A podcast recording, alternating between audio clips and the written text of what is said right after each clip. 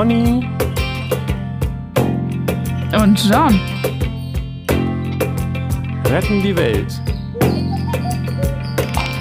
Oder erstmal sich selbst.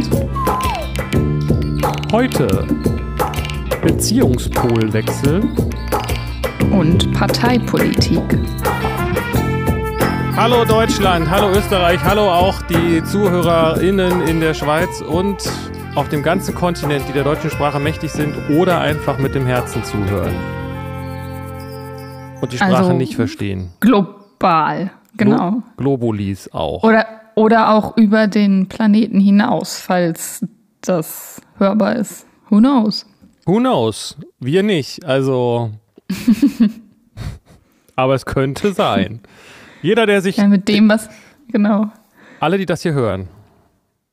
Mhm. Alle Einzelnen. Mit dem, was da so los ist im Weltall. Hast du das mitbekommen? Irgendeine der letzten äh, Böhmermann-Sendungen ging darum, dass um den um Satelliten und wie viele äh, Elon Musk da hochschießt und wie viele da überhaupt schon in der Umlaufbahn sind und dass dieser ganze Weltraum um die Erde herum einfach so überfüllt ist mit schon Müll, den wir da jetzt hochgepumpt haben ungefähr. Also Müll insofern, weil irgendwann gehen die halt auch kaputt und fallen auseinander und fliegen dann da so rum. Äh, ich habe ich hab das gesehen, dass er das hochgeladen hat. Die habe ich mir jetzt mal nicht angeguckt. Ich hatte äh, ähm, Wichtigeres zu tun. Nein, also ich, ich gucke mir, nicht, guck mir nicht alles von ihm an, aber ich finde es immer wieder sehr unterhaltsam und auch, äh, äh. aber auch sehr unterschiedlich. Manchmal habe ich den Eindruck, ja. da ist jetzt wirklich so eine diepe, äh, wichtige, relevante Botschaft. Aber wenn du das, ich weiß nicht, wie oft macht er das wöchentlich? Du kannst nicht jede Woche den geilen mhm. Scheiß abliefern, sag ich mal. Ja, ja. Oder den schlimmen Scheiß. Finde ich auch so. Ja, ja, genau. Das ist immer so unterschiedlich. Aber so Aber ist das es fand ich interessant, ja weil ich das, weil das so gar kein Thema für mich war. Also ich dachte so, ja, da sind halt so ein paar Satelliten, weil wegen hier, das ist so, damit wir auch Internet und GPS und alles Mögliche. Aber dass da so viele sind und dass das gerade so ein Trend ist mit, dass es so Startups gibt, die da Sachen hochbeamen und dass so der neue Markt ist und was das dann auch politisch bedeutet und so, das war mir alles gar nicht bewusst. Deswegen fand ich das sehr, sehr gut, sehr aufklärend. Ja, ja, das ist, das ist aber wirklich, das gibt wahrscheinlich ganz viele solche Themen. Das stelle ich dann auch mal wieder fest, wo mhm. ich denke, da habe ich noch gar nichts von gehört und jetzt ist das auch noch irgendwie ein Ding. Gut, vielleicht müssen die, müssen die vielleicht auch zusehen, dass sie ihr Material zusammenbekommen, aber irgendwie, ja, kenne ich wohl. Es ist äh, viel los auf der Welt. Es gibt ein chinesisches, mhm. einen chinesischen Fluch. Mögest du in interessanten Zeiten leben? Ich habe den Eindruck, den hat jemand über uns ausgesprochen. Ja. Na gut. Sehr äh, schön. Hast du noch Housekeeping? Ich habe Housekeeping, Digga. Ein Einsamkeit. Einsamkeit, ja. Ich, ähm, mich hat noch mal ein bisschen diese Frage beschäftigt, die wir vielleicht ein bisschen zu sehr abgebügelt haben. Äh, so speziell vielleicht auch ich die Frage, was man gegen Einsamkeit äh, tun kann, so, ne? Und so nach dem mhm. Motto, nicht so, nicht so viel alleine sein, ist natürlich genau das, was die Leute dann nicht hören wollen, wahrscheinlich, nehme ich mal an. So. Ähm, ich habe aber, wenn man ähm, sich mit der Frage beschäftigt, warum man einsam ist oder wer denn da einsam ist, ähm, ist das halt tatsächlich eine richtige Chance, denke ich, ne? Weil ähm, mhm. wenn es tatsächlich viel auch um diesen Spiegelprozess geht, geht es ja doch irgendwie auch um die Frage, ähm, wie bin ich denn eigentlich so? Und wer, wer mhm. bin ich vielleicht auch? Das ist ja, ja, nicht dasselbe. Oder was bin ich? das, ich, ja, das kam ja. mir so, die, der Unterschied zwischen der Frage, wie bin ich, das ist ja das, was ich im Spiegelprozess sehe, dass Leute mir sagen, ah, du bist also jemand, der gute Witze macht oder mhm. schlechte Witze macht oder der anscheinend mhm. gerade irgendwie einsam ist oder so. Ähm, und das Wie ist ja aber nicht dasselbe wie das Was, beziehungsweise wie das Wer. Also wer ich bin oder was ich bin, ist nicht dieselbe Frage wie die Frage, wie ich bin. Und wenn man mhm. in der Einsamkeit sich selbst nicht spürt, ist die Frage, was das ist, was man da nicht spürt. Das kam mir noch ja. so als eine Frage, die, mit der man sich beschäftigen kann. Ich erinnere mich daran, dass ich glaube, es war äh, also Eckhart Tolle hatte ein ähnliches Thema, glaube ich. Ich weiß nicht, ob er einsam ist, aber zumindest war er nicht gut drauf. Und dann hatte er irgendwann, okay. ich weiß nicht, ob das bekannt ist, aber da gibt es diese, diese Sache, dass er zu sich sagte, ähm, dass er feststellte, ich halte es mit mir nicht mehr aus. Und dann kam er zu dem Gedanken, Moment, aber wer bin denn ich, mit wem halte ich es denn da nicht aus? Es geht ja gar nicht. Ich bin ja bin ich eine zwei Personen. Was bin ich denn dann da eigentlich von diesen beiden? Und plups äh, mhm. war er erwacht. Mhm. So. Ähm, also das heißt, Einsamkeit ist echt eine, eine Chance. Mhm. Auch wenn man das vielleicht in dem Augenblick nicht hören will. Ja, genau. Ja, es ist eine Chance. Und das heißt ja nicht, dass das nicht auch dann mit Schmerz verbunden ist, den man da dann gerade fühlt oder so. Ähm, kann ja, also Schmerz ist ja oft eine Chance und ungute Gefühle oder Gefühle, die man erstmal als ungut bewertet, so wie das der Einsamkeit. Das öffnet ja oft irgendeine Tür und einen Transformationsprozess, der da angestoßen werden kann. Insofern finde ich diese Fragen hilfreich, auch dass du da nochmal so hinlenkst, weil gute Fragen finde ich immer gut, sich damit zu beschäftigen. Also ist tatsächlich, finde ich, hilfreicher, sich Fragen zu stellen, als sich irgendwie so Aufgaben aufzuerlegen mit, äh, ich muss jetzt dies fühlen, ich muss jetzt das machen, ich muss mich so verhalten, sondern Fragen sind irgendwie sanfter, finde ich, und offener und äh, kreativer. Also. Ja, und ich denke, dass Einsam, also Einsamkeit ist nicht nur, ich, ich habe so das, kann das nicht so richtig greifen, vielleicht müsste ich da nochmal länger drüber nachdenken, aber ich habe den Eindruck, Einsamkeit ist nicht nur einfach ein, ein, schlechtes Gefühl, sondern irgendwie ist es sogar ein ultimatives äh, Gefühl irgendwie auf mhm. eine Art. Mhm. Ja kann es ganz schlecht greifen. Es ist irgendwie ein zutiefst äh, spirituelles Gefühl, weil ähm, diese Fragen, also dieser, ähm, das ist ja kaum auszuhalten, wie du sagst. Ne? Das ist ja ein ganz, letztes Mal gesagt hast, ein ganz wesentliches äh, ähm, Problem für viele Menschen. Ja, ja. Und so richtig greifen lässt ja. es sich dann ja doch nicht. Es ist irgendwie, das ist, ich finde das gut, dass wir genau. diese Sehnsucht, diesen Sehnsuchtsaspekt damit reingebracht haben. Es ist kaum ja. auszuhalten und ähm, das ist, ist aber auch eine Chance. Mhm. Und es ist auch so fies, weil ähm, dieses kaum aushalten, also man, oder ich kenne das dann auch so ein Gefühl der, der Hilflosigkeit, weil ich nichts unternehmen kann dagegen. Ich kann es nur gerade halten am besten. Also, und das ist das, was am hilfreichsten ist, wodurch es sich dann irgendwann auflöst. Aber ich kann nicht aus der Einsamkeit raus. Also ich kann die nicht, das hilft nicht, wenn ich dann mir jemanden suche, damit ich nicht allein bin, denn in einer Beziehung kann ich genau, also noch, noch viel einsamer sein oder mich fühlen. So, das ist halt egal. Ich kann im Außen irgendwas verändern, das hat aber dann nichts mit meiner Einsamkeit zu tun. So, die ist da und ich muss die fühlen, damit sie weggeht. Ähm, und wenn ich versuche halt da drüber zu gehen, die zu unterdrücken, wegzutrinken oder mit irgendwie Partnern, Beziehungen, das, das löst das alles nicht auf. So, das hat, ist nämlich meine Einsamkeit und die kann ich im Außen nicht lösen. Ja. Also vielleicht ist es tatsächlich auch andersrum. Vielleicht ist die Sehnsucht nach Gott also nicht nur sozusagen, wenn man die Einsamkeit spürt, spürt man auch die Sehnsucht nach Gott, sondern vielleicht ist es wirklich dasselbe.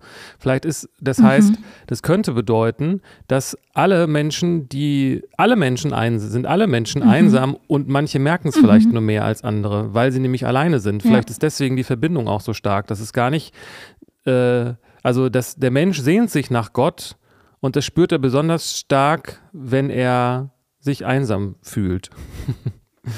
Mhm. Aber das ist dieses ja. unterliegende Gefühl ist eigentlich immer da. Eigentlich sehen, das ist das, wo wir die ganze Zeit nach sehen, nach der, nach der Verbundenheit, nach der Einheit. Ja, genau. Ja. Selbsterkenntnis, wie auch immer man das nennen will. Finde ich einen stark, ja. starken, starken Gedanken. Finde ich auch.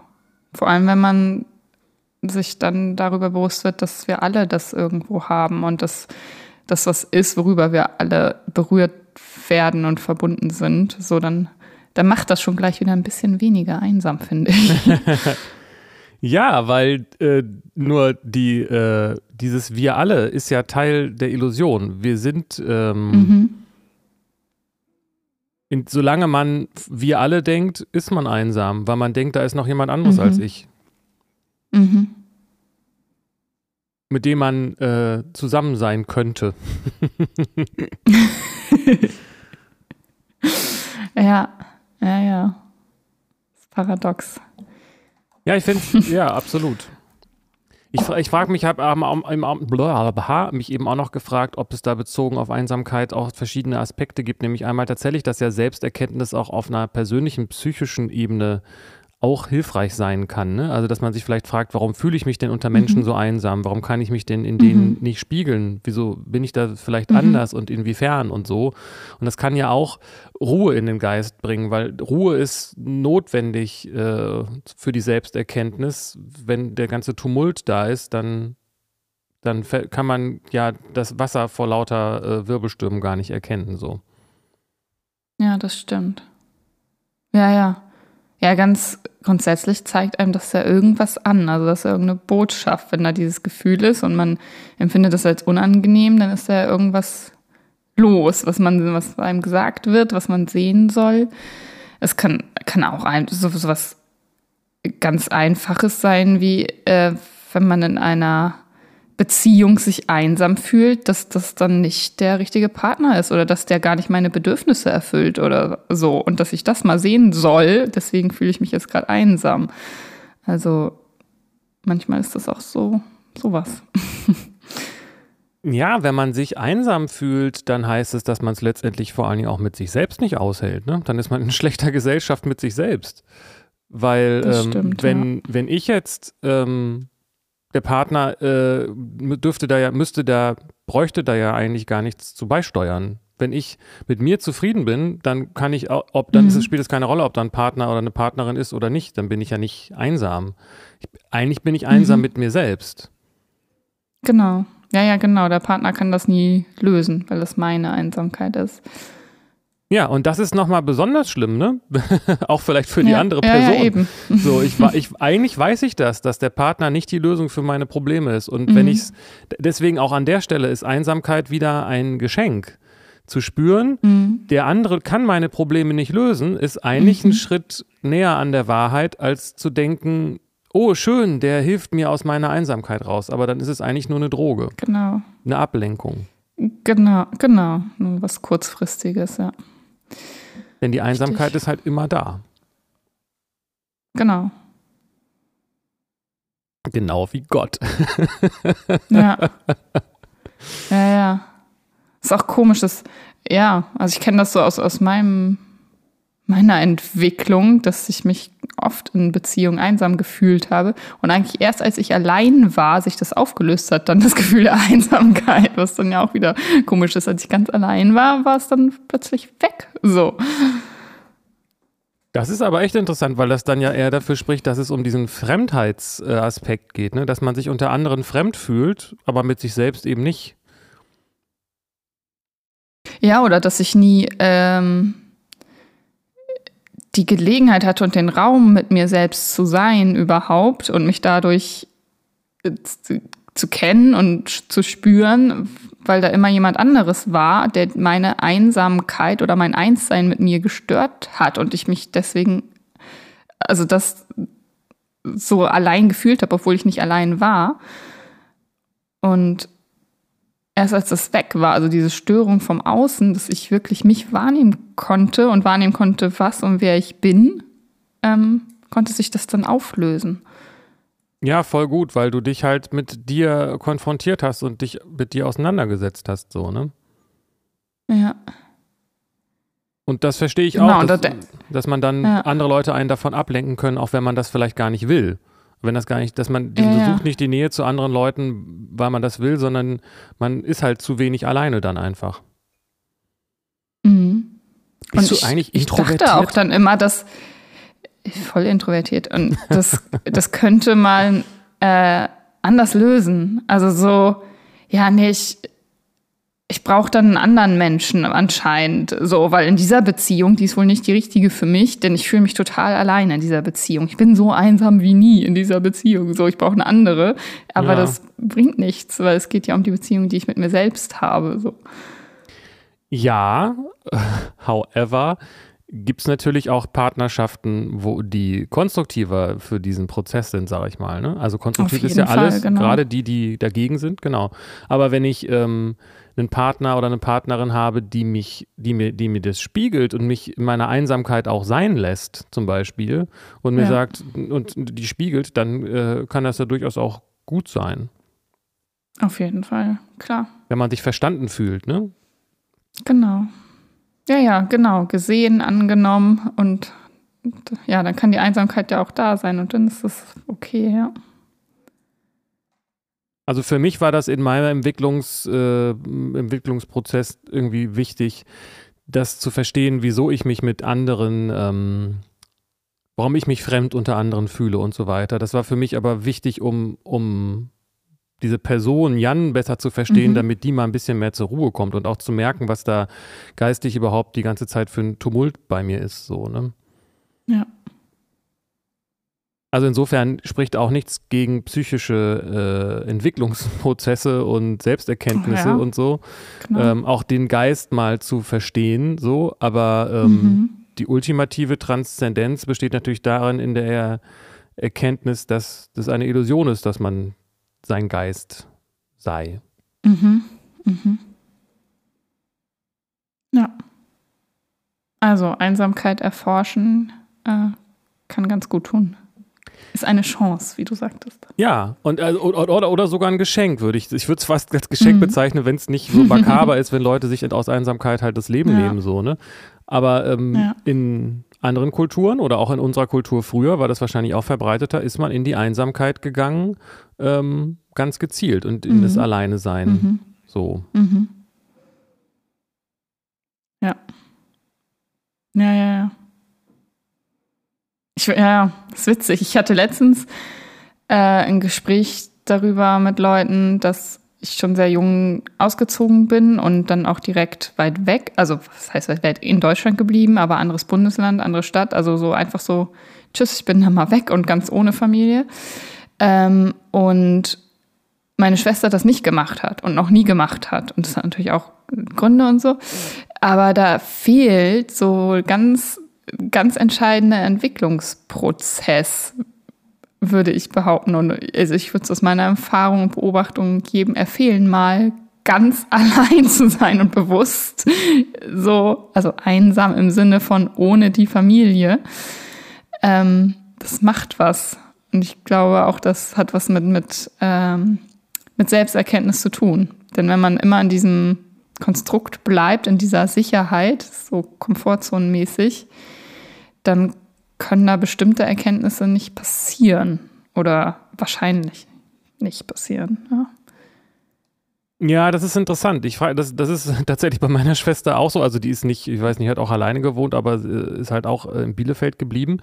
Ähm, und es hat irgendwie zwei Seiten, finde ich. Ähm, also ich weiß nicht, ob das für alle das Richtige ist so, ne? Aber ich, ich, mhm. ich habe so den Eindruck, für mich war es interessant, das Gefühl, wenn man erstmal von zu Hause weggeht und das nicht mehr als sein Zuhause sieht und fühlt, was ist denn dann eigentlich überhaupt noch zu Hause? Also mhm. es, ist es ist einfach, das sein Zuhause zu nennen, wo man sein ganzes Leben lang gelebt hat und sein ganzes Leben lang lebt. Aber wenn man erstmal ja. sich fremd zu Hause fühlt, dann hat man keins mehr. Wo findet mhm. man das Neue? Vielleicht mhm. hat das mhm. auch was mit diesem Einsamkeitsthema zu tun, so. Ja. Ja, was ist überhaupt zu Hause? Ganz genau, zu Hause ist da, wo du ja. wohnst. genau, also. Das würde ich nicht immer so, ja. Nee, das doch, war das nicht mal so ein Werbespruch? Echt? Ja, bei Du darfst. Nein, ich weiß es nicht wo. sehr, äh, aber ich muss sagen, also vielleicht hat es auch was mit Bindungsangst zu tun. Ich habe gehört, dass Menschen mit Bindungsangst auch eher ähm, sich nicht zu Hause fühlen irgendwo und auch da, wo sie wohnen, sich nicht so richtig, nicht so richtig ankommen. Und bei mir war das mein ganzes mhm. Leben lang sehr eindeutig so. Ich hatte immer das Gefühl, ich bin mhm. eigentlich so ein äh, Herumziehender, der sein, seine Sachen immer wieder zusammenschmeißt und sein Zelt an einer anderen Stelle aufbaut. Ähm, mhm. Aber ich habe jetzt neulich irgendwie mal beschlossen, vor zwei Jahren, ich äh, ich bin, ich wohne hier jetzt mal und richte mich hier jetzt ein. es hält ja sowieso nichts ewig. Also ich, selbst ja, wenn ich mein lebenslang, ja. lebenslang hier wohne, geht auch das vorbei. ja, das stimmt. Aber natürlich hat das was mit hm. der Frage zu tun, ob man, wonach man sucht, ob die Suche quasi, äh, ob mhm. man die Stabilität äh, irgendwie im Außen sucht oder ob man, ja, ich weiß es nicht, keine Ahnung. Ich, weiß nicht genau, warum manche Menschen lieber zu Hause bleiben und andere lieber weggehen von zu Hause. Mhm. Du meintest, bei deiner Schwester hat es Gründe. Ich weiß nicht, ob das äh, hierher gehört. Ähm, nee, das gehört, glaube ich, nicht hierher, mhm. weil das müsste sie ja erstmal dem zustimmen, wenn ich über ihr Leben erzähle, so. Äh, Zu spät. Also tief, tief ja, also, also nein, so okay. noch privater erzähle, so. Nein, nein, das ähm, ist Aber okay. ich glaube, ich das hat, also es, wir müssen auch nicht über meine Schwester sprechen, aber es hat ja immer irgendwelche Gründe, warum jemand nicht äh, zu Hause bleibt oder von zu Hause weggeht. So. Ja, und ich finde auch, also ich muss sagen, jetzt wo du das auch nochmal so beschreibst, ähm, ich würde es auch nicht unbedingt jedem empfehlen, weil, also, weil du das gerade meintest, ich glaube, es gibt einfach Menschen, mhm. die sind schon zu Hause, die müssen nicht wegziehen, um mhm. irgendwo anzukommen. So. Es mhm. gibt einfach so Menschen, die leben, ich kenne, mir fällen da sofort welche ein, die ihr ganzes Leben im okay. selben Ort gewohnt haben, selten in Urlaub fahren und einfach, wo man den Eindruck hat, die sind einfach da, wo sie sind. Die brauchen diesen ganzen, äh, diese ganze Suche nicht. Okay. Die haben das schon gefunden. Okay. Ja, kann sein, dass es das gibt, ja. Ja. Kommt vielleicht auch ein bisschen drauf an, von wo man kommt, wenn man jetzt aus Bielefeld kommt. Aber okay, ich will jetzt nichts gesagt haben. ja. Also wenn man, ich habe immer mal gedacht, der einzige Grund, nicht seinen Ort zu verlassen, äh, ist, wenn man aus Hamburg kommt. Aber das ist natürlich lokalpatriotisch. Und das wollen wir hier nicht. Hast du denn ein Themchen ein Themchen? nee, nur ein Thema. Sehr gut. Ja, ich weiß nicht. Nee. Also ich habe so Verschiedenes, was mich gerade beschäftigt, aber ich weiß nicht, ob da, ob da ein Thema bei rausspringt. Also einmal haben wir ja äh, vor ein paar Folgen dieses, ähm, wie kann man sich politisch engagieren, wenn man nicht Politei, äh, Parteipolitik macht. So, das hatten wir ja mal irgendwie in der Folge und da habe ich so ein bisschen mehr Erfahrung mittlerweile gesammelt. Oh, spannend. Ähm, und dann nochmal unser schönes altes Thema Bindungsangst. Hm. Ähm, das, ich habe da, weiß nicht, jetzt vor, jetzt gerade aktuell, ich weiß nicht wann, gestern, vorgestern, mal wieder ein Hemschemeyer-Video gesehen, was ich lange nicht mehr gemacht habe. Und äh, da war so, der hat ja immer so Fallbeispiele, so Leute, die ihm schreiben von ihren Beziehungen. Und dann sagt er da was zu, so als äh, Psychologe. Und das war so eine Beziehung von, also das fand ich ganz interessant, deswegen erzähle ich das gerade, ähm, von einer Frau, die offenbar bindungsängstlich ist, aber das selbst nicht weiß und dachte, sie hätte einen bindungsängstlichen Typen. So. Ja, und der, Klassiker. und sie hatte, hatte, hatte immer das Gefühl, dem hinterher zu laufen und so hat sich das so vorgestellt, ja, irgendwann, irgendwann erkennt er das und dann sind wir zusammen und dann ist alles schön so. Und dann war es tatsächlich irgendwann so. Also warum auch immer er eine ganze Zeit lang gebraucht hat oder was auch er gemacht hat oder sich geheilt hat oder erkannt oder bereit war, whatever. Irgendwann war das dann so, ja, okay, lass uns zusammen sein, äh, ich bin für dich da. Und dann war er immer da. Und dann waren ihre Gefühle weg. Oder sie, dann war sie so, da musste er ihr immer hinterherlaufen und äh, er kam ihr dann plötzlich total anhänglich vor und so ein Kram. Ähm, und dieser, dieser Trugschluss, der da so drin steckt, wenn mein Partner seine Bindungsangst heilt, haben wir eine schöne Beziehung. Äh, das ist, das ist, das habe ich jetzt noch nie erlebt. Also in meinem ganzen Freundeskreis und Umfeld und was ich so mitbekomme, auch in Therapien und so. Das passiert nicht. Also, weil dann, wenn das so ist, dass der Partner sich verändert oder entschließt oder man irgendwie ein, ein Commitment bekommt, äh, dann hat man selbst auf einmal das Problem mit sich. So. Ähm, genau, das hat mich halt auch aktuell wieder beschäftigt aufgrund dieser Hemschemeyer-Folge. Hast du denn sonst ein also Themchen oder ein Thema oder irgendwas, was du dazu interessant findest?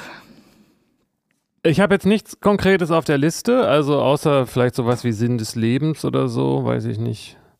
Aber ähm, ich habe mich, du hast gerade Weil gesagt. Ich weiß nicht, mhm. ob, meintest du das?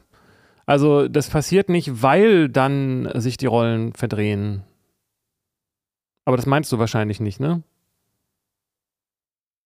Ich hänge mich an einem Wort auf, glaube ich. Oder ich warte Okay, zu kurz auf deine Antwort. Äh, die schöne Beziehung passiert nicht, weil sich dann die Rollen verdrehen? Oder? Nee, du hast gesagt, diese, diese Situation, dass der, ähm, Mhm. der Partner eine Kehrtwende macht, passiert nicht, weil man Mhm. dann selber weggeht. Aber im Grunde genommen, also wahrscheinlich, so. ja, wahrscheinlich war das einfach nur das falsche Wort. nee, ja, genau. Also ich, ich habe jetzt natürlich das Video nicht gesehen, aber ähm, ich ahne, dass da irgendwie der Mechanismus ein bisschen komplexer ist und wir nicht alles wissen. So, ne? Also ich stelle fest, Mhm. ähm, ein Thema, das mich tatsächlich immer mal wieder auch beschäftigt, introvertiert versus extrovertiert. Ich hatte es ja schon ins Spiel gebracht. Ähm, es, ja. man, wir wissen überhaupt nicht, was bei diesen Menschen abgelaufen ist, bevor er die Kehrtwende gemacht hat. Ne? Also ob er mit jemandem geredet hat, Mhm. ob er in Therapie war, ob er irgendwie einfach eine Selbsterkenntnis hatte oder Mhm. ob sozusagen oder wie stark, ähm, also ich kenne diese Rolle der, der, war das eine Frau? Einfach nur damit wir äh, nicht immer Eine Frau, ja. Die, die, die geschrieben hat, den Text, ne? Die, Genau. Wenn die Frau, einfach nur damit wir ähm, es einfacher haben, darüber zu reden. Wenn Mhm. die, äh, wenn die Frau, äh, das ist mein Verhalten, was ich ebenso gut kenne, mir Leute zu suchen, dem ich hinterherlaufen kann. Und äh, die haben sich tatsächlich, glaube ich, auch nie so richtig umgedreht. äh, oder nie lang genug. So. Ähm, Mhm. aber die, ich habe die Erfahrung gemacht, dass dieses Hinterherlaufen auch eine sehr einseitige Perspektive sein kann und dass es die Wahrscheinlichkeit besteht, dass sie eben auch eine ganze Menge Drama veranstaltet hat, ohne das so zu merken und ähm, Ja. dass, der, dass sie vielleicht irgendwann damit aufgehört hat oder dass sie sozusagen mehr so auf Distanz gegangen ist und die andere Person dann gesagt hat, oh, da müssen wir jetzt nochmal die Rollen tauschen, damit die Beziehung noch bleibt oder so, ne? Also kann ja Mhm. sein, dass der andere einfach mal nur einmal abends dann plötzlich da war, unerwarteterweise, und dann hat sie sozusagen gesagt, oh, jetzt ist er zuverlässig, jetzt muss ich äh, weggehen. So, weißt du, was ich meine? Also ich glaube, das ist auf einer sehr äh, unbewussten Ebene. Offensichtlich wird das verhandelt und wenn es unbewusst ist, wird sie das nicht in ihren Text reingeschrieben haben. So. Genau. Ja. Also du kennst doch bestimmt aber Beziehungen, wo man, wo man einen Rollentausch hat, was Plus- und Minuspole angeht, oder nicht? Ja, jein. Also ich kenne kenn eher das, also dass ich beide Pole einnehmen kann, aber nicht innerhalb einer Beziehung, sondern dass ich das, also wenn mein Gegenüber äh, unerreichbar ist, ich das ganz toll finde und dem hinterherlaufe. Ja. Und wenn mein Gegenüber total verfügbar ist, ich, äh, ich dann weglaufe so Ja, aber nicht innerhalb, in, also diese, diese Erfahrung, dass es sich in einer Beziehung so umdreht, hab, so, oder so doll umdreht, habe ich, glaube ich, nicht. Ja, ich, äh, ich, hm, ja, ich bin tatsächlich auch, ich bin ein solider Minuspol, äh, Pluspol, Plus heißt das, ne? Also Pluspol, der reinbuttert sozusagen sehr, ich glaube, das war ich immer, meine ich, aber weiß man natürlich auch nicht so richtig. Ähm, Mhm. Aber ja, ich verstehe das. Es fällt mir jetzt auch kein Beispiel ein. Mm. Aber es gibt es da vielleicht in so kleineren Situationen. Wir wissen ja auch nicht, wie frisch das jetzt da in der Beziehung war. Ne? Kann ja sein, dass sich das schon längst wieder zurückgedreht hat. Mhm. Aber sowas habe ich zumindest schon gehört, dass man, dass das Ja, wechseln genau. kann.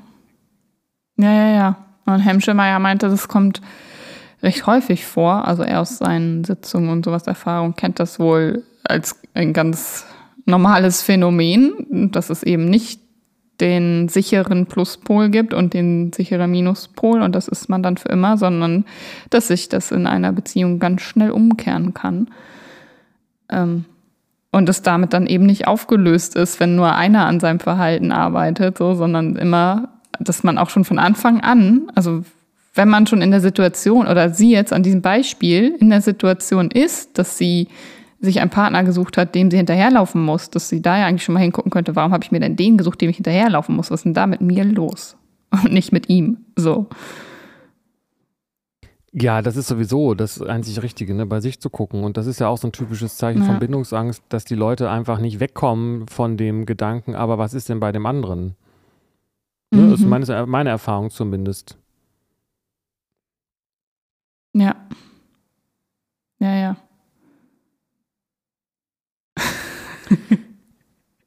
Ja, ich frage mich gerade, woran man das überhaupt erkennt, ob man Plus- oder Minuspol ist. Wahrscheinlich, wenn man sich die Frage stellt, ist die Chance schon mal groß, dass man Pluspol ist, nehme ich an. Kann sein. Aber, das habe ich mich aber auch gerade gefragt. Ja. Weil, Ja, ja, weil weil- es kann weil- sehr trügerisch sein. Genau. Und vor allem, wenn es wechselt. Also wenn du sagst, also wenn ich in dem, in der Situation Pluspol bin, aber wenn ich dann einem Pluspol begegne und ich dann nicht mehr Pluspol bin, bin ich ja nicht Pluspol. Ja. Dann wechsle ich ja. Und es ist, hat beides auch, ähm, das ist ein bisschen wie das, die Frage, was ist denn eigentlich Co-Abhängigkeit? Wer ist da eigentlich abhängig von wem ähm, oder von was? Mhm. Mhm. Weil ich, das finde ich auch nicht so ganz einfach, ähm, weil es ja um Bedürfniskommunikation geht. Und als Pluspol nennt man ja oft auch seine Bedürfnisse nicht oder zieht keine Konsequenzen, wenn sie nicht erfüllt werden, so, ne? Ja, genau. Und das ist auch manipulatives Verhalten, aber nicht immer, also sozusagen, also aus diesem vermeidenden Bindungsverhalten, das kann ja sowohl Plus- als auch Minuspol sein. Ich kann ja auch ein Minuspol sein, wenn ich meine Bedürfnisse nicht benenne und meinen Gegenüber dann in, in Bedrängnis bringe, weil sie sagen, jetzt sprich doch mal mit mir, sag mir doch mal, was los ist. So, ne? Mhm. Mhm. Ja, genau.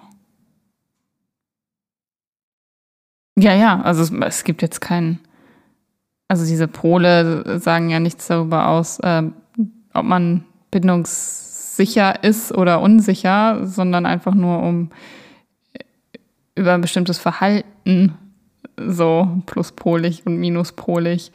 Aber beide können Also wenn man Plus- und Minuspol- sein. Ja, es ist, es ist beides bindungsunsicher. Wenn man Plus- oder Minuspol Mhm. ist, dann ist man, je, je weiter man von der Mitte entfernt ist, desto klarer ist es doch, dass man bindungsunsicher ist, oder? Mhm. Also auch bei der Genau. Geschichte, die du erzählt hast von Hemshi, wenn sie einen stark bindungsängstlichen Partner hat, dann ist es eigentlich fast sicher, dass sie auch bindungsängstlich ist, weil wenn man es nicht ist, warum sollte man mit jemandem zusammen sein, der so ist? Also das Genau. ist, habe ich noch nie Ja, anders genau. gehört. Jemand, der, Bindungs, der bindungssicher ist, der würde sich vermutlich nicht darauf einlassen, ja. ja, also Ausnahmen kann es geben, aber ich, hab- ich kenne Mhm. keine, habe ich noch nie von gehört. Hm. Also das heißt, ne? Ja. Ja. Und auch aus meiner Also Erfahrung, da- man, man erkennt sich und aus meiner Erfahrung ist auch so, Ja. wenn das Bindungsangstthema genannt wird beim Dating und die andere Person noch da bleibt, dann sagt, kann man sagen, willkommen im Club. Andere sagen, ach nee, mit Bindungsangst, da möchte ich eigentlich gar nicht so. Mhm.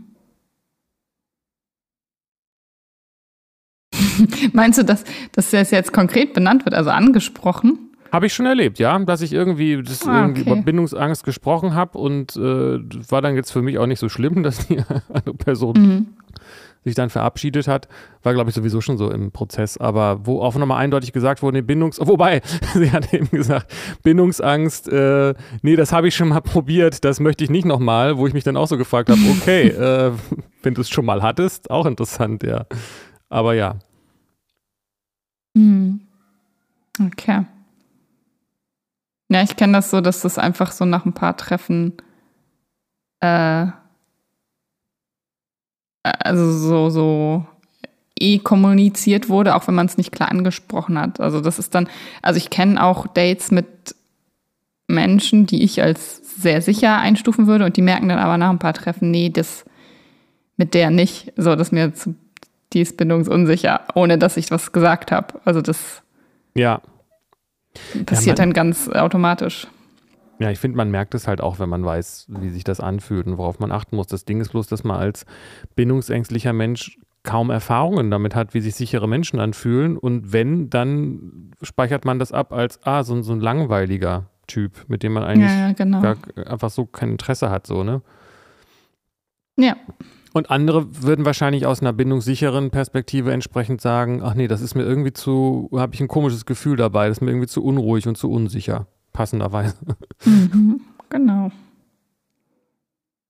Ist es vielleicht so, Naja. dass der Pluspol dem Minuspol auf eine Art hinterherrennt, dass das sozusagen die Dynamik ist, dass auch dasselbe bei Co-Abhängigkeit so ist, dass jemand, der co-abhängig ist, ähm, das Mhm. Gefühl hat, jemand anderem hinterher zu rennen und sich einzusetzen dafür, dass die Beziehung überhaupt stattfindet. Ist das der Punkt? Auf jeden Fall. Ja. Daran merkt man es. Ist das das hinreichende und das notwendige Kriterium? Hm, gute Frage. Hm. Notwendig, ja. Ob das alleine dann ausreichend ist, weiß ich nicht.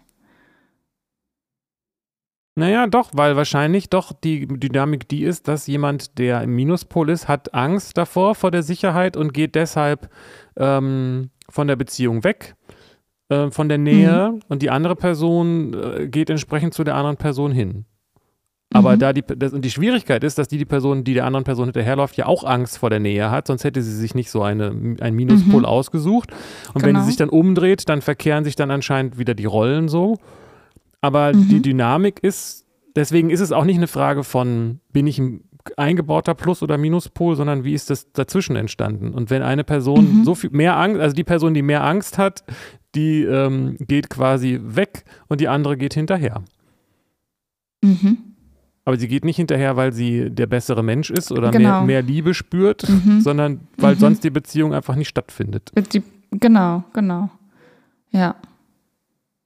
Hab gerade versucht, das gedanklich auf andere Beispiele zu übertragen. Also einmal so äh, suchtabhängig, also so Substanzkonsum. Das ist ja auch die Person, die konsumiert, geht weg quasi. Also durch den Konsum ist die ja dann weg, also nicht verfügbar, nicht da, nicht präsent. Und die andere äh, geht immer hinterher, versucht zu helfen, versucht hält eigentlich die Beziehung aufrecht. So. Ja, das Helfen Und- ist, glaube ich, der Punkt an der Stelle auch, ne? Ja, genau. Mhm.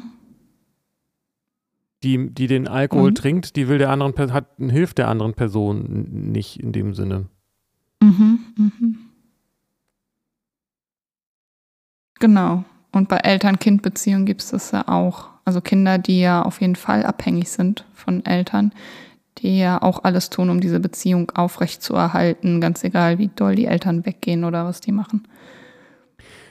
Ja, ich glaube, was da eine andere Formulierung wäre, wäre quasi die andere Person aufrecht zu erhalten. Ne? Also als bei der Co-Abhängigkeit, äh, als auch bei der ähm, Beziehung. Ne? Ich versuche mein Gegenüber zu stabilisieren, damit es wieder be bereit Mhm. ist ne, für die Beziehung. Mhm. Oder ähm, die Drogen zu holen, damit sie funktioniert, Mhm. das Gegenüber. Oder Mhm. eben was auch immer Kinder äh, machen, um ihre Eltern. Das ist eigentlich dasselbe. Das kann ja sowohl Mhm. das mit den Drogen als auch mit der emotionalen Stabilität kann ja auch bei Eltern für die Genau. Kinder eine Rolle spielen. So.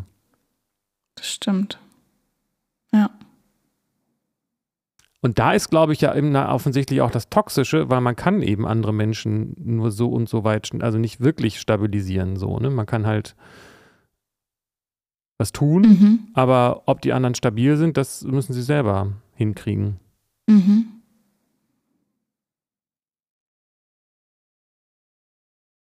Genau. Und ich mache mich, also dieses dadurch mit abhängig. Also ich bin, mein, mein Leben und mein Wohlbefinden ist an das der anderen Person gekoppelt. Und um das tausendfach gesagt nochmal zu nochmal zu wiederholen, weil man als Kind ja buchstäblich lebensnotwendig abhängig Ja. ist von seinen Eltern. Und je älter man wird, desto mehr äh, kann man verstehen, dass man diese Situation eigentlich nicht mehr hat. Man ist nicht mehr abhängig von seinem Partner. Aber das projiziert man dann, weil man das Eltern-Kind-Beziehungsmuster auf seine Partnerin überträgt. Ja. Oder Freunde oder Arbeitskollegen Ja. Oder Ja, ja. Kassierende. Kassierende. Naja, Ohne meine Kassiererin kann ich nicht mehr leben. ja, als Introvertierte kennst du das vielleicht nicht so, ich weiß es nicht, aber ich, ich habe auch eine Beziehung Okay. mit der kassierenden Person. Okay. Da habe ich auch gleich so ein Ding von, also da merke ich auch gleich, wie alle Knöpfe gedrückt werden, so, weil es tatsächlich ja unter Umständen sogar eine, es ist ja sogar eine Abhängigkeit. Ja, ja, klar. Ähm, bist du dann betroffen, wenn das, wenn die Kassierenden wechseln? Nee, äh, weil die Beziehung ja dann endet, sobald sie, äh, also weil ich dann den, den, den, der, der Vorgang abgeschlossen ist. Aber solange der stattfindet, mhm. merke ich, also ich meine, das ist jetzt nichts Dramatisches, ne? aber ich merke schon irgendwie, okay, ich muss jetzt dafür sorgen, dass, dass die andere Person jetzt stabil ist und alles so vonstatten geht, wie es soll. So. Gestern habe ich äh, Geld mit abgehoben und sie hatte das vergessen. Das war jetzt, da habe ich diese Muster nicht gespürt, die okay. war, war voll, voll okay so, ne? Aber wo ich auch so, aber das wäre jetzt halt so ein Beispiel, wo ich früher wahrscheinlich gedacht hätte, ah, darf ich das jetzt noch sagen? Habe ich, habe, oder habe ich das Geld doch bekommen? Oder habe ich überhaupt nicht gesagt, dass ich was abnehmen, heben sollte? Ne? Also gleich mit Gaslighting schon in meinem Kopf und so weiter. Was Krass. ist, wenn sie jetzt sagt, ich habe ja. ihm das doch gegeben? Wie soll ich das nachweisen und so weiter? Ne? Witzig und, und dramatisch, ja. Ja, beides, klar. Ich meine, das ist jetzt, wie gesagt, das, das betrifft mich jetzt so nicht mehr, ne? aber ich merke schon, mhm. dass das auch in solchen einfachen Situationen eine Rolle spielt. Und ich nehme an, dass andere Menschen auch wissen, wovon ich rede. Mhm. Krass. Es geht halt darum, wie man äh, andere dahin manipuliert, um das zu bekommen, was man will. Und dazu gibt es viele Möglichkeiten. Ja. Also das geht nicht darum, aber das ist das, was bindungsängstliche Menschen versuchen, anstatt einfach klar zu sagen, was sie wollen. Ja, ja, genau. Boah, warum ist es denn so schwierig zu sagen, was man will? Weil, weil man das selbst nicht äh, weiß oder weil man dann die Angst vor der Ablehnung und Nicht-Erfüllung so groß ist?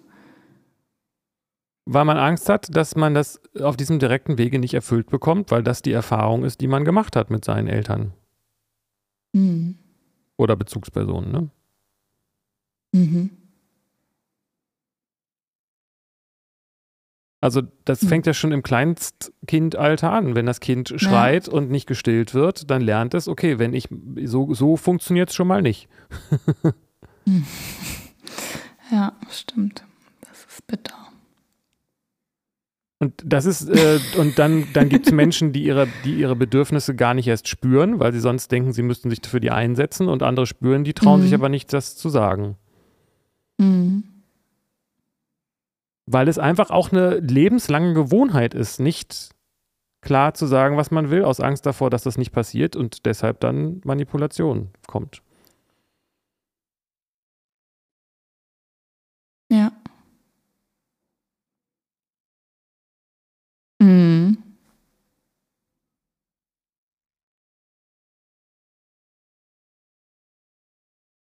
Und da gibt es viele Register, so.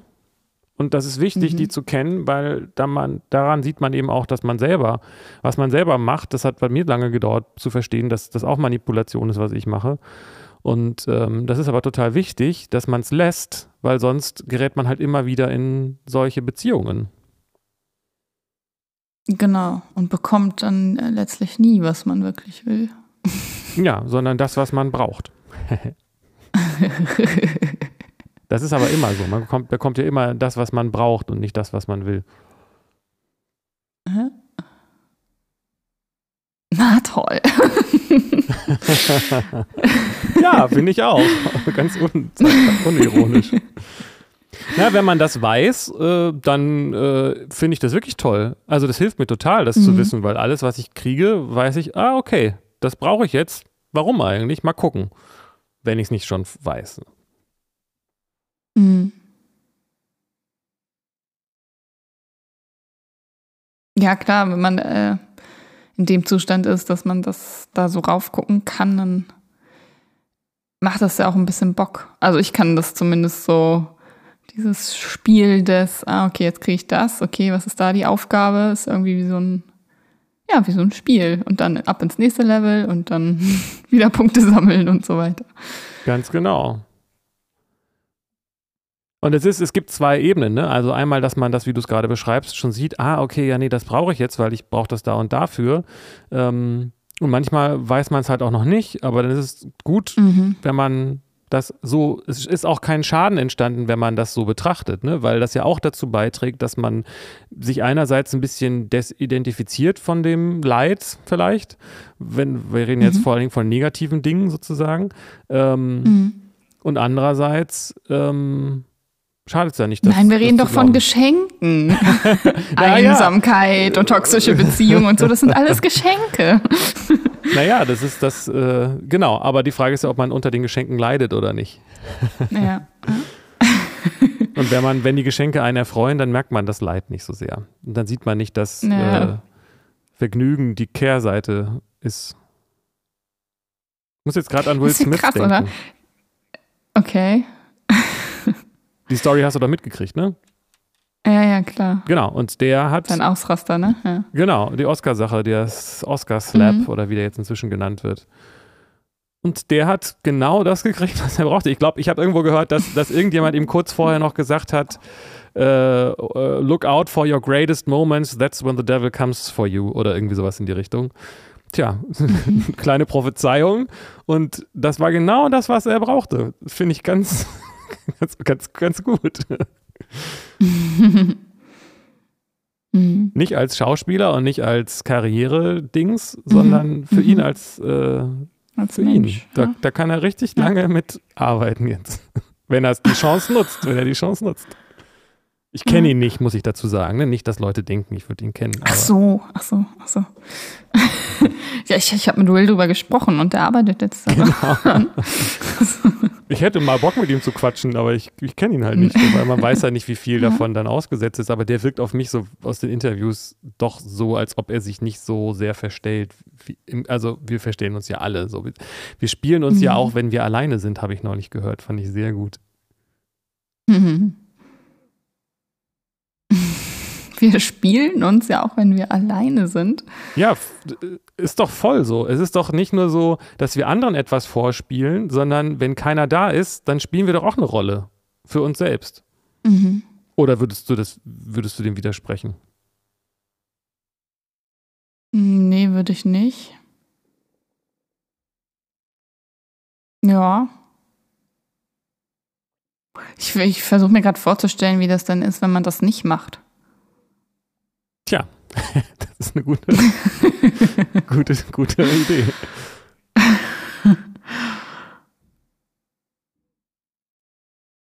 Man muss halt aufhören zu spielen, ne? Mhm. Oder, oder erkennen, dass das, was man spielt, nicht das ist, was man ist. Und sich die Frage stellen, was ist man denn stattdessen? Mhm. Mhm.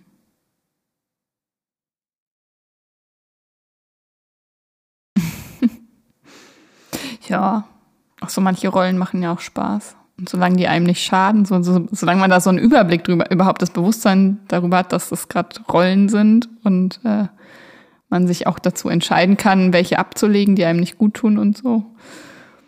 Ja, voll. Und deswegen ist diese Erkenntnis, dass auch dann, wenn ich alleine bin, nicht ich, ich selbst bin, in dem Sinne, dass Mhm. diese Rolle, die ich dann für mich selber spiele, das bin ich halt auch nicht. Und das ist, glaube Mhm. ich, was, was viele Leute denken. So, oh, jetzt kann ich endlich mal ich selbst sein. Ja, was, was warst du denn dann vorher? Ja, eine Rolle, die ich gespielt habe. Ja, aber wenn du alleine bist, spielst du ja auch eine Rolle. Ja, stimmt. So, ich glaube, das ist erstmal ganz gut, das zu sehen und dann zu gucken, okay, das ist jetzt auch eine Rolle, die ich hier spiele. Ja.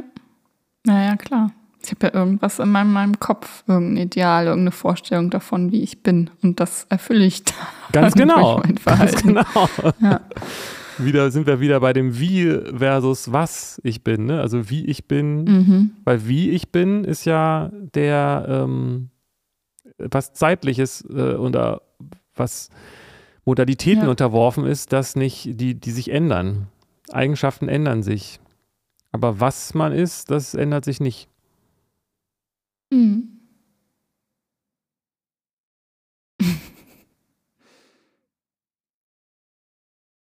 Jetzt haben wir die Schwierigkeit, dass wir jetzt über verschiedene Dinge reden und nicht, äh, die sich auch Ja. ändern während des Gesprächs und wir nicht wissen, wie wir diese Folge nachher nennen, um zu sagen, was diese Folge ist.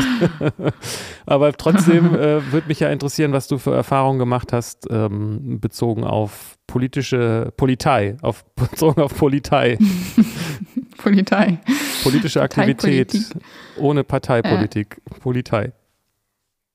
Also erstmal hat sich mein, mein Bild, das ich schon hatte bisher aus Erfahrungswerten, dass Parteipolitik echt kein guter Weg, für mich zumindest ist, äh, teilzunehmen an der Gestaltung des, des Lebens, des Miteinanders der Gesellschaft, äh, sehr gefestigt, so, weil ich ähm, mal teilgenommen habe an einem Meeting der Grünen, so hier in meinem Umkreis, um einfach mal noch mal reinzugucken, also dem noch mal so eine Chance zu geben, okay, vielleicht ist es ja auch Großstadt und Dorf und vielleicht ist es ein bisschen anders und was sind da für Leute und mal den Vibe und vielleicht hat sich da mittlerweile auch einiges geändert nach Corona und ne, so.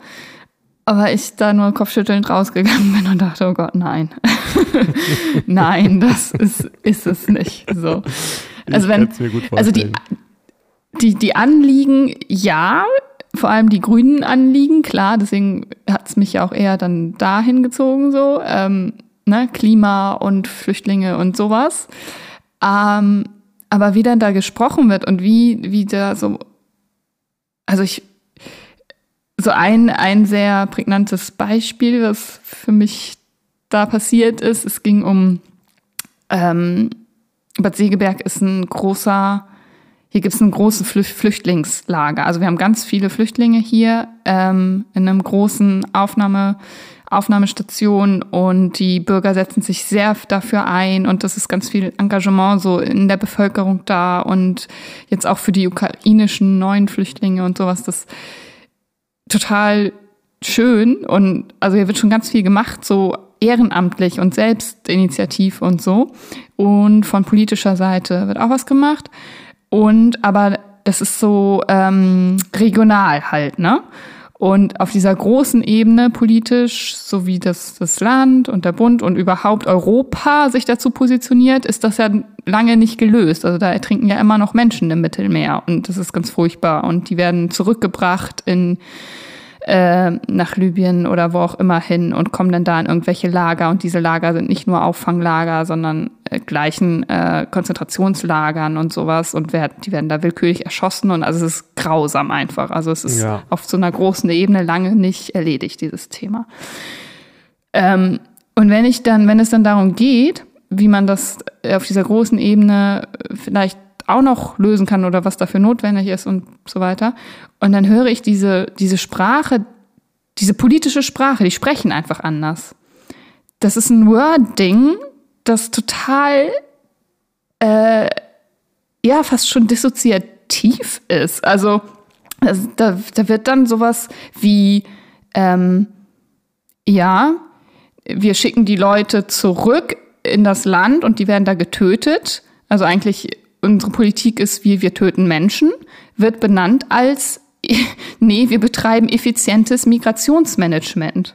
so, weil wow. das heißt ja, wenn die zurück in ihr Land gehen, dann kommen die ja nicht her und wir haben hier nicht mehr das große Flüchtlingsproblem. Das sagen die und Grünen? also, ja, das ist nicht, das ist nicht äh, bösartig gemeint und überhaupt nicht, äh, überhaupt nicht rechts und ja überhaupt nicht. Also das ist einfach so, dass es in denen schon abgespalten ist. Also in, also sagen, ich kann auch nicht sagen, das sagen die Grünen. Es sind ja immer einzelne Menschen, die da was sagen, ne? Und jeder sagt bestimmt auch was anderes und so. Aber ich merke, dass Politiker ein Wording benutzen vor sich selbst schon eine Sprache, um also wahrscheinlich ist es, wenn man sich das so oft sagt, ja, das ist effizientes Migrationsmanagement, dann ist das, dann glaubt man das irgendwann, dass das effizientes Migrationsmanagement ist. Und das, weil man eben nicht mehr benennt, ja, wir töten Menschen. So. Und das ist also kein Das ist natürlich Wording, auch sehr komplex. ein Wording. Ja. Und ich dachte, okay, die, die, das ist, war bei so einigen Beispielen und unterschiedlichen Themen gab es immer solche, solche Begriffe, weißt du? Immer so, äh, ja, man muss das auch so sehen und wir betreiben dies, das und das ist jetzt unsere Lösung. Und dann setzen die da irgendwelche Begrifflichkeiten rein. Und ich denke, ja, die nutzt ihr jetzt, um euch davon abzuspalten und nicht mehr klar zu benennen, was da eigentlich passiert. Und das ist echt, ja, das ist so ein Verkaufen, das ist so ein, ja, das ist so typisch parteipolitisch. Und das kann, oh. Ja. Krass. ja. Super interessant. Genau, fand ich auch krass. Super ja. interessant, kann ich mega nachvollziehen. Und ähm, ich frage mich, wo das herkommt, weil, ähm, also grundsätzlich, weil Menschen, aber ähm, warum man sich selbst quasi die eigenen moralischen, ethischen Vorstellungen und Werte mit sowas kaputt schießt. Also aus, aus wahrscheinlich äh, meine naheliegende Vermutung wäre jetzt, weil sie wissen, weil sie davon ausgehen, dass das eine Notwendigkeit gibt, das so zu sehen und müssen das dann so formulieren, dass es für sie moralisch vertretbar ist. Oder sie sind so mhm. indoktriniert von außen, weil ähm, dieses, ich weiß nicht, ist das Nudging oder, oder die, ja, das, was du meinst mit Wording, das ist ja allgemein mhm. ähm, kein neues Thema, ne? Dass man, mhm. dass man Dinge äh, euphemistisch beschreibt, um sie äh, zu vertreten. Ja. Das haben ja auch schon ja. Nazis gemacht und überhaupt alle. Ja. So. Also das ist einfach was Menschliches und vielleicht auch was Politisches. Mhm. Und in der Werbung passiert das ja auch so. Mhm. Aber ich frage mich, warum ausgerechnet die Grünen an der Stelle dann das so machen. Weißt du wahrscheinlich jetzt auch nicht, ne? Ja, was heißt ausgerechnet die Grünen? Das, äh, das machen alle Politiker so. Also jeder auf seine Weise. Aber alle nutzen dieses Tool, äh, um nicht klar zu benennen, was, was eigentlich passiert. Naja, aber ich meine jetzt, die Grünen werden ja doch Geflüchtete äh, und die Hilfe besonders mhm, hervorheben mhm, und nicht, mhm. dass das. Auf jeden Fall. Deswegen ist die Frage, warum sie, warum sie dann an der Stelle Ach so, okay. Wörter verwenden, ja, die man jetzt eher bei einer anderen Partei mhm. vermuten würde. Mhm, mhm.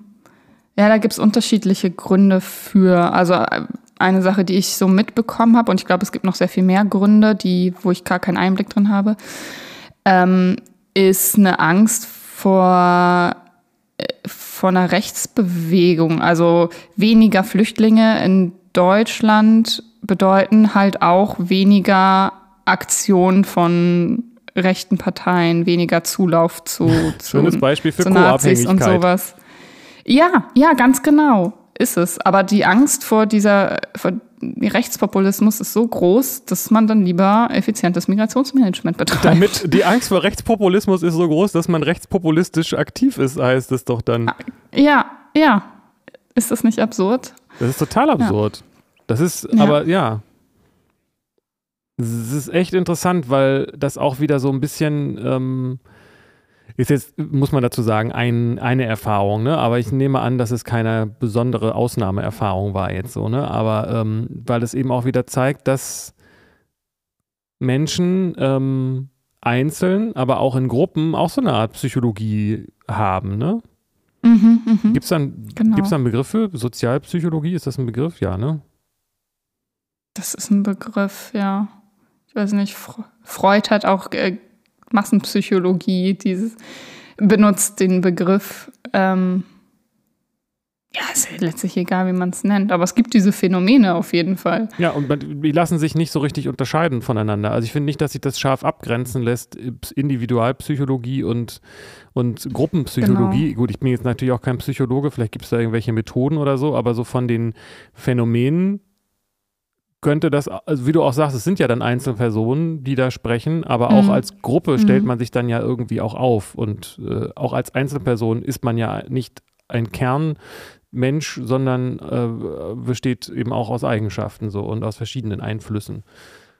Finde ich aber sehr ja. spannend. Ja. Ja, ja. Und immer wenn ich mit jemandem spreche, der parteipolitisch aktiv ist, dann fühlt sich dieses Gespräch für mich an, also ich meine, das hat natürlich dann auch was mit mir zu tun, aber nicht nur, also da ist auch was dran, glaube ich, fühlt sich das an, entweder wie ein Streitgespräch, also als wäre der irgendwie sauer oder als, also im Kampf, also es ist sofort so eine komische Ebene von, das ist jetzt hier so ein, klar, ich muss gewinnen, so, oder es ist ein Werbegespräch. Also ich will irgendwie dich manipulieren, hinbiegen, irgendwie gucken, was kann ich sagen, damit du anspringst, ich will dir was verkaufen. So, also entweder so ein Streit oder so ein Werbegespräch. Ja, genau, irgendwie auch dasselbe. Und ach, deswegen kann ich damit nicht so viel anfangen. Und dann habe ich aber jetzt mal hingeguckt, in Bad Segeberg ist nämlich gar keine, der Bürgermeister von Bad Segeberg ist gar nicht in einer Partei, sondern es gibt in Bad Segeberg die Freie Wählergemeinschaft. Also lauter Parteilose, die auch genervt sind davon anscheinend, dass die Parteien immer nur streiten und Werbung machen, anstatt anzupacken, so ungefähr. Also so ganz äh, grob gesagt, äh, die sich überparteilich und sachorientiert einsetzen und tatsächlich das geschafft haben, damit an die Spitze zu kommen und einen Bürgermeister zu stellen, so. Ähm, was ich sehr interessant fand und dass ich hier dann auch hier gelandet bin jetzt. Hm. Ähm, und ich werde auf jeden Fall mal zu denen Kontakt aufnehmen und mich darüber informieren, wie läuft das denn da und wie ist das denn, wenn man nicht in einer Partei ist und wie seid ihr denn drauf und gucken, ob sich das auch wie Werbe- oder Streitgespräche anfühlen, wenn die mit mir sprechen oder ob da ein anderer Vibe herrscht. Bin ich gespannt drauf. Ja, es ist echt super interessant. Also, ähm, ja, also ich verstehe voll, was du meinst. Natürlich ist aber sozusagen in, in dem Parteiprinzip ähm, dieses Kämpfen um Wählerstimmen und ums Recht haben und ums Argumentieren ist natürlich enthalten. Ne? Das geht ja nicht mhm. ohne. Du kannst ja nicht eine Partei, äh, du musst ja Streitgespräche führen. Das ist, das bringt dieses Prinzip mit sich. Und du mhm. musst dich ja auch aufstellen. Du und so wie du das beschreibst, klingt es jetzt ein bisschen so, ich kann das total nachvollziehen, so, ähm, dass Leute, dass man mit, das ist nicht aber nicht nur bei Partei, parteipolitisch, Partei, wie heißt es, äh, parteipolitischen Menschen so, mhm. dass, dass man das Gefühl hat, sondern es gibt auch andere Situationen. Kenne ich auch mich aus Situationen, dass ich versuche, irgendwie so werbend oder überzeugend zu sein. Ähm, auch wenn man über Technik redet, ne? Oder Autofahrer und Fahrradfahrer und so weiter. Oder vegan und nicht vegan. Das sind ja genau, dieses ist ja genau dasselbe ja, Prinzip klar. so. Ähm, ja. Aber das Interessante ist, dass man da ja tatsächlich dann auf eine Art Menschen vor sich hat, die dann auch Werkzeug von dieser Partei oder von dieser äh, Ideologie mhm. oder Überzeugung sind. Mhm. So, ne? Das heißt, man hört dann auf eine Art gar nicht den Menschen sprechen, sondern das, was er genau. gelernt hat, wie diese Position zu vertreten ist. Ja. Man ja. hört eine Position, nicht den, nicht den Menschen. Ja, genau. Ja.